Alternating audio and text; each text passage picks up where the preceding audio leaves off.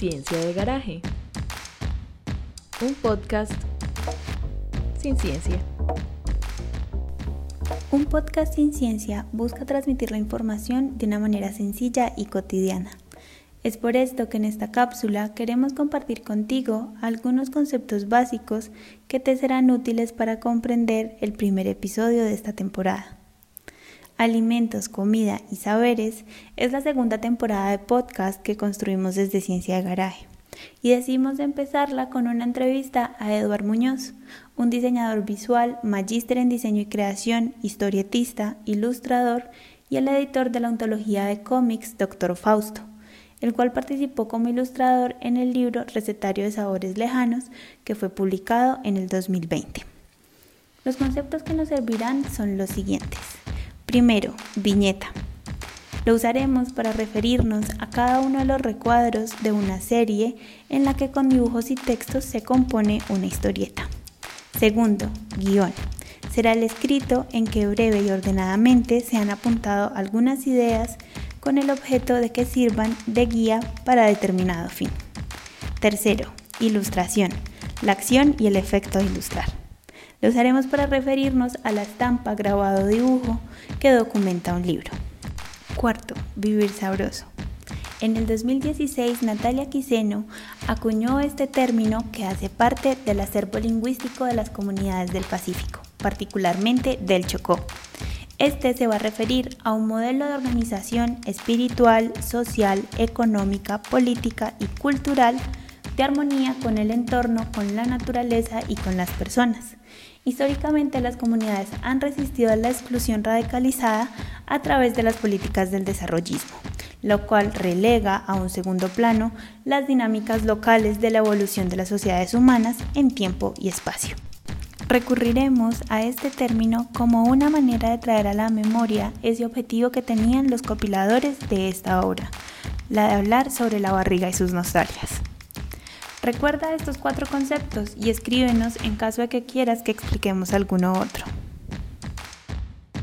La comida y sus transformaciones revelan historias complejas que conectan actos cotidianos con conflictos socioambientales, un plato condensa relaciones de poder, sistemas socioecológicos y formaciones culturales, entre otros elementos, y los traduce en experiencias encarnadas.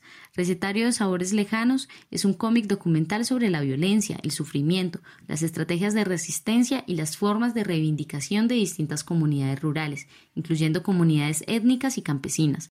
Cada historia es una ventana a un lugar de Colombia y a las ecologías materiales y simbólicas que allí se disputan.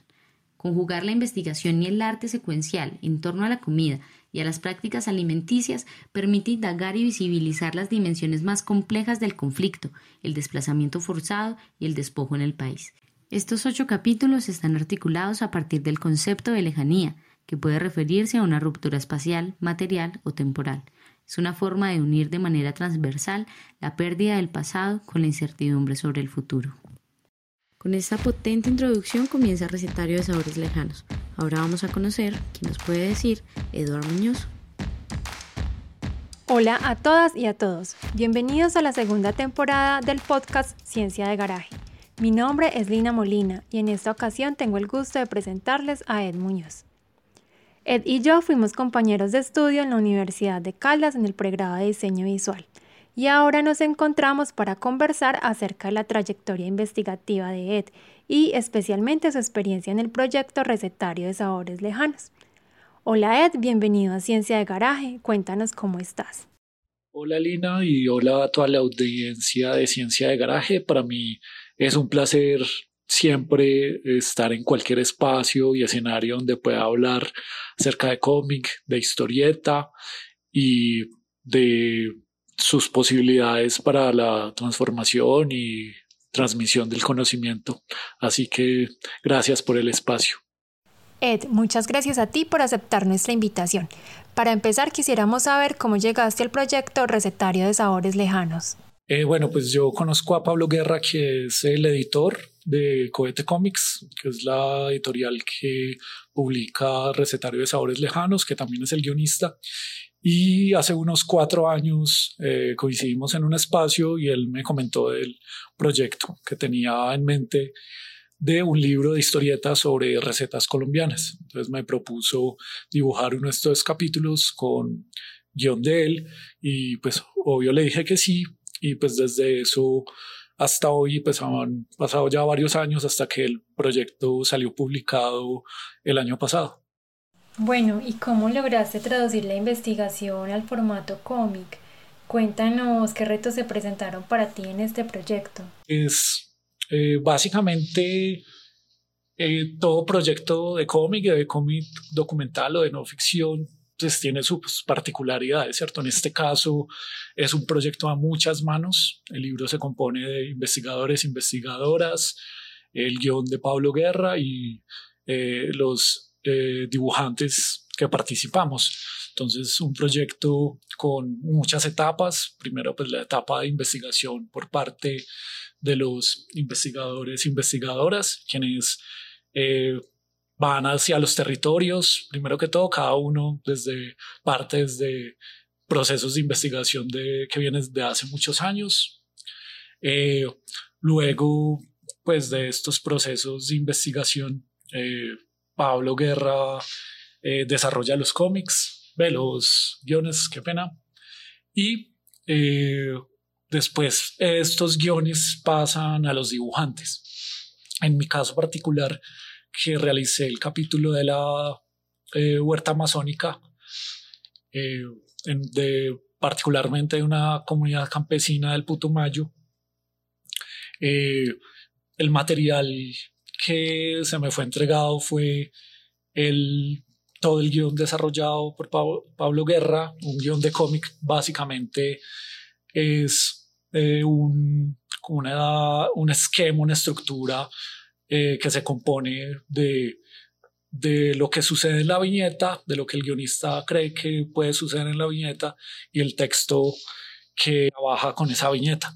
Entonces, Básicamente eso es un proceso de co-creación entre el guionista y el dibujante, en donde el guionista plantea inicialmente esa estructura, esta viñeta podría ser de esta manera, eh, con determinado plano, con determinados personajes, y ya es eh, eh, un diálogo constante con el dibujante,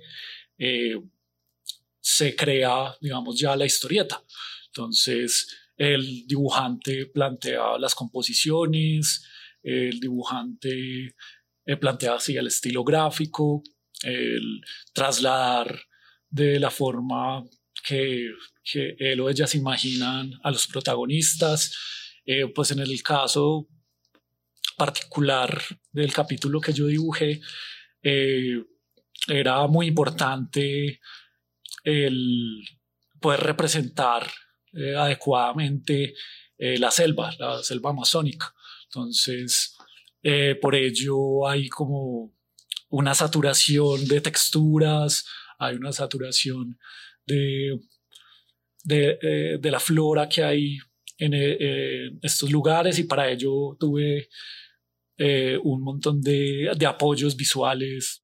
cuéntanos cómo es investigar y colaborar y co-crear a varias manos, cómo se articula la comunidad, los investigadores, eh, ustedes, los ilustradores, para eh, cómo se articulan todas esas voces para poder lograr lo que se logró. Digamos que todo esto parte, yo creo que de, la intención primaria del libro, que es eh, cómo poder comunicar a un público más extenso las problemáticas que suceden en los territorios alrededor de, la comida, de, los cultivos, de nuestra relación con los alimentos y cómo transformar eh, investigaciones académicas eh, de diferentes perfiles de investigadores sociales y plasmarlo en un en un texto, en una historieta como la que es el resultado de, del recetario de sabores lejanos. Eh, y creo que lo principal allí es la voz de, de las comunidades, ¿no? de los protagonistas que hay en este, en este libro. Todo gira eh, tanto en, torno a eh, darle la voz a aquellas personas a las problemáticas socioambientales que allí se expresan y a partir de ahí ya creo que los eh, tanto eh, guion como dibujo empieza a orbitar hacia, hacia eso. Entonces, eh, creo que lo principal es tener siempre como ese enfoque de que lo principal es las comunidades, los territorios y cómo el mensaje que, que ellos tienen para transmitir llega a los lectores. Nos dices varias cosas muy importantes. Quisiera eh, pedirte que nos ampliaras como em, esa intención en el estilo gráfico, en lo que tú cuentas, cómo empieza a orbitar el guion y el dibujo en función de lo mismo. Y también qué, o sea, qué papel eh, toma toda esta intención del estilo gráfico en la, en la divulgación del conocimiento científico. Como les comentaba ahora, te comentaba ahora, el proceso de dibujo es algo como muy orgánico, muy dialógico con, con el guionista. Entonces, eh, uno como dibujante intenta eh, ver qué hay detrás de esas intenciones en el texto del guionista. Entonces, en mi caso particular, junto con el guion y con las imágenes, los videos, las fotografías que tuve de los protagonistas y del territorio, eh, para mí era muy importante en toda la narración del capítulo que fuera muy palpable, que la finca era como un centro de investigación, como un laboratorio eh, selvático. Entonces, eh, algo que, que hablábamos eh, Pablo y yo es que nos gustaría, nos queríamos representar a Don Nelson, que es uno de los protagonistas del, del cómic, como si fuera un científico, ¿cierto? Entonces, si puedes ver como en las viñetas que empieza a salir él, eh, está rodeado de, de, la selva, de la selva, y tiene su machete en la mano y con el machete va señalando las plantas, los cultivos. Entonces queríamos dar como esta sensación de que era, que Don Nelson era, pues eh, sí, eh, esta parte era como uno solo con la selva, así como, no sé, un científico es uno solo con su laboratorio. Entonces, eh, eh, por esto la decisión de las texturas que, que llenan las viñetas, eh, por esto estas las juxtaposiciones y superposiciones de líneas y de tramas de, de, tanto del color negro como con el color amarillo del capítulo. Entonces, digamos que eh, junto con esas intenciones visuales y gráficas que uno quiere lograr, se va construyendo la parte eh, visual y narrativa del, del cómic. Como nos vienes contando, en el proyecto se evidencian problemáticas socioambientales alrededor de la alimentación. ¿Tú cómo crees que se articulan estas problemáticas con la investigación en ciencias sociales y humanas y las artes?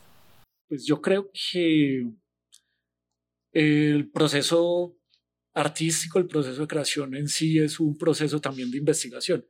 El artista se hace unas preguntas para eh, hacer su obra, ¿cierto? Pues, tal vez estas preguntas no son del mismo índole de las ciencias exactas o de las ciencias duras y las ciencias blandas, pero son preguntas de, de otro, de, otro índole, pues de índoles más abstractos o índoles más emocionales, más personales. En este caso, yo creo que eh, las inquietudes que hay alrededor del recetario son eh, cómo nos acercamos a estas problemáticas de, la tierra, del conflicto, de cómo nos alimentamos a través de eh, los lenguajes plásticos, en este caso el cómic. Y básicamente la forma de, resolver esas inquietudes es eh, a, través de a través de respuestas gráficas, ¿no? Eh, que claro, eh, para un investigador, no sé, de ciencia, en ciencias políticas, en antropología, en sociología, puede ser un texto más anecdotario que cualquier otra cosa, pero digamos que la intención de, del, del, del libro es como más divulgativa, de acercar a públicos diferentes a, a estas problemáticas. Entonces creo que este es el atractivo que tienen pues el cómic y las artes visuales en general para mirar desde otras ópticas ciertas realidades. Eh, ¿Tú encuentras esto como una práctica de resistencia ante las problemáticas que se denuncian y no solo ante las problemáticas que se denuncian, sino ante lo que se vive frente a la investigación en el que al parecer eh, sobresalen más eh, las ciencias duras exactas sobre la misma investigación cualitativa o esa misma investigación que quiere develar em, desde otras perspectivas, desde otras visiones. ¿Y cómo me podrías presentar como una analogía, ¿cierto?, entre lo que tú haces como ilustrador, como diseñador y el rol que cumple la comida en el concepto del buen vivir o el vivir sabroso. Eh, pues yo encuentro la relación en que bueno, el cómic, la historieta, aunque nace relacionado a dos actividades humanas esenciales como son la escritura y el dibujo, siempre ha estado aislado de, de, las, de la cultura y las artes, con arte con A mayúscula y cultura con C mayúscula, siempre ha estado relegado en la historieta como un arte de masas, un arte escapista, eh, un arte efímero, desechable. Entonces, y uno pues no, se entiende por qué eh, si precisamente el cómic es la hibridación de la escritura y el dibujo, dos de las formas más reconocidas de creación humana, porque cuando se juntan eh, hay una suerte de repulsión uh, desde, desde la academia, desde la cultura, desde las artes. Entonces, en este mismo sentido, el cómic no ha sido reconocido pues, en el país ni apenas eh, hace unas décadas en el mundo. Eh, y pues hacer cómic en Colombia no es una vaina que dé eh, ni dinero, ni reconocimiento, ni, ni este tipo de cosas. Entonces la gente que hace cómic, publica cómic, hace crítica de cómic, divulgación de cómic, pues básicamente esta es una práctica pues, de resistencia, ¿no? De resistir contra los cánones impuestos de, de lo que es arte y que es cultura, de, las, de lo que se debe leer y no se debe leer, pues cuando chiquitos eh, básicamente, no sé, nos decían que las historietas era una lectura menor, que eso no valía la pena. Entonces creo que eh, pues a través de, de los años se ha visto y el trabajo de mucha gente se ha visto todo lo que puede hacer el cómic, ¿no? Eh, venimos de, de ya varias décadas de, de, de crecimiento del cómic documental y el cómic no ficción en el mundo a través de obras muy importantes como, no sé, eh, Mouse de Art Spiegelman, eh, todo el trabajo de Joe Sacco, narrando los conflictos bélicos en el mundo, el trabajo inclusive que está haciendo el mismo Pablo Guerra con Cohete Comics. Bueno, entonces, ¿y cómo se articula esto con la con, las resistencias del buen vivir o las que nos plantea el buen vivir, pues yo creo que básicamente es una, como una contraposición hacia, hacia el, el, dictamen de la modernidad, no, del, de la, la promesa de, que nos hace el liberalismo económico de que eh, a través de, sí, del libre mercado y la economía, el ser humano va a encontrar su, su emancipación y realmente estamos en una época de crisis donde vemos que eso pues, es mentira. Eh, si seguimos este ritmo, eso es insostenible, ese proyecto de modernidad es insostenible, eh, por lo que debemos eh, cambiar nuestras formas de relacionamiento, entre, nosotros, eh, con, el medio ambiente y pues cambiar los paradigmas porque la forma de relacionarnos con el mundo es muy violenta.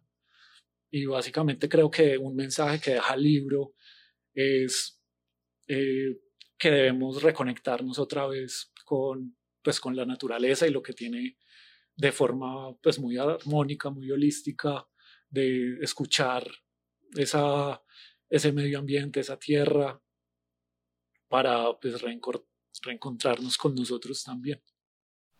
Es verdad, es muy bello lo que nos dices y a la vez muy fuerte, también muy certero cuando dices que nos relacionamos con el mundo de una manera muy violenta y estas prácticas contrahegemónicas efectivamente son una resistencia que claman por otras formas de vida, incluso de vivir sabroso mencionado en el libro. ¿Qué nos podrías contar sobre tu experiencia creativa al realizar las ilustraciones finales donde se encuentran la espinaca de monte, la granadilla de monte, el cilantro cimarrón. Eh, pues bueno, pues la, estas ilustraciones que finalizan el capítulo son eh, en realidad de Camilo Vieco, de Henry Díaz y Diana Sarasti. Eh, pero pues básicamente todo el proceso documental que hice para, para el dibujo del, del capítulo, pues lo que uno se da cuenta más que todo es lo ignorante que es de, de, pues de la naturaleza, de, de los cultivos, de todos los procesos y conocimiento y saber qué hay detrás de, del cultivo de determinadas plantas y semillas y de todo, para todo lo que sirven, pues porque estamos muy acostumbrados, estamos totalmente separados de, de la alimentación. Entonces, eh, pues era como una sorpresa uno eh, eh, escuchar a don Nelson y a doña María de Alba hablar acerca de las propiedades de, de, estos, de estas semillas, de las plantas, para todo lo que servían, los nutrientes que tenían y cómo están recuperando digamos, esos saberes y, con, y haciéndole resistencia, digamos, a las prácticas agroindustriales y de monocultivo. Y cómo realizan la labor de, de asociatividad entre los campesinos del territorio. Entonces, eh, puede hacer que, claro, eh, el libro como resultado sea eh, muy esclarecedor y muy, muy valioso para los lectores, pero yo creo que los dibujantes aprendemos mucho más de todo el proceso. Es el momento de tomar nota. Esto es Caja de Herramientas. Para finalizar, quisiéramos saber cuál es tu caja de herramientas a la hora de investigar. Eh, bueno, Lina, pues como les conté, eh, mi forma de investigar es a través de la creación. Entonces, eh, todo proceso de investigación es indistintible para mí de, la creación. Entonces, algo que siempre intento hacer en todos los proyectos de, que asumo, tanto editoriales, personales, de cómic, eh, de ilustración, es preguntarme por cómo puedo mirar esto de otra forma, de qué manera eh, eh, volverlo a mirar tal vez desde otras ópticas que desde los cuales no se han mirado. Entonces creo que algo principal en mi caja de herramientas es esa observación, inclusive curiosidad por eh, intentar eh, observar por otros, otros ojos, si se quiere. Excelente, Ed. Me llevas a pensar que desde el arte, el diseño y los procesos de co-creación, observar desde diferentes ópticas y con una mirada sensible y curiosa es lo que nos permite darle la vuelta a las cosas para mostrar una realidad o una idea desde una perspectiva distinta a la que tal vez estemos acostumbrados. Bueno, Ed, muchísimas gracias por aceptar nuestra invitación. Ha sido muy enriquecedor poder hablar contigo y que nos hayas compartido tu experiencia como investigador, diseñador, ilustrador y editor. Bueno, muchas gracias Lina y a todos y todas de Ciencia de Garaje. Simplemente invitarlos a que lean más cómics y vayan a sus bibliotecas y a sus librerías y pregunten por cómics. El recetario de sabores lejanos pueden comprarlo en Manizales en la librería Libélula. Gracias por escucharnos. Si te gustó este episodio, nos ayudarías muchísimo si lo compartes. Recorres nuestra página web que es www.cienciadegaraje.com y nos sigues en Facebook. Si tienes preguntas, comentarios, no dudes en escribirnos. Estamos trabajando para ser cada vez mejores. Este capítulo fue posible gracias al equipo de podcast de Ciencia de Garaje, en especial a Lina, Ifa y Susana.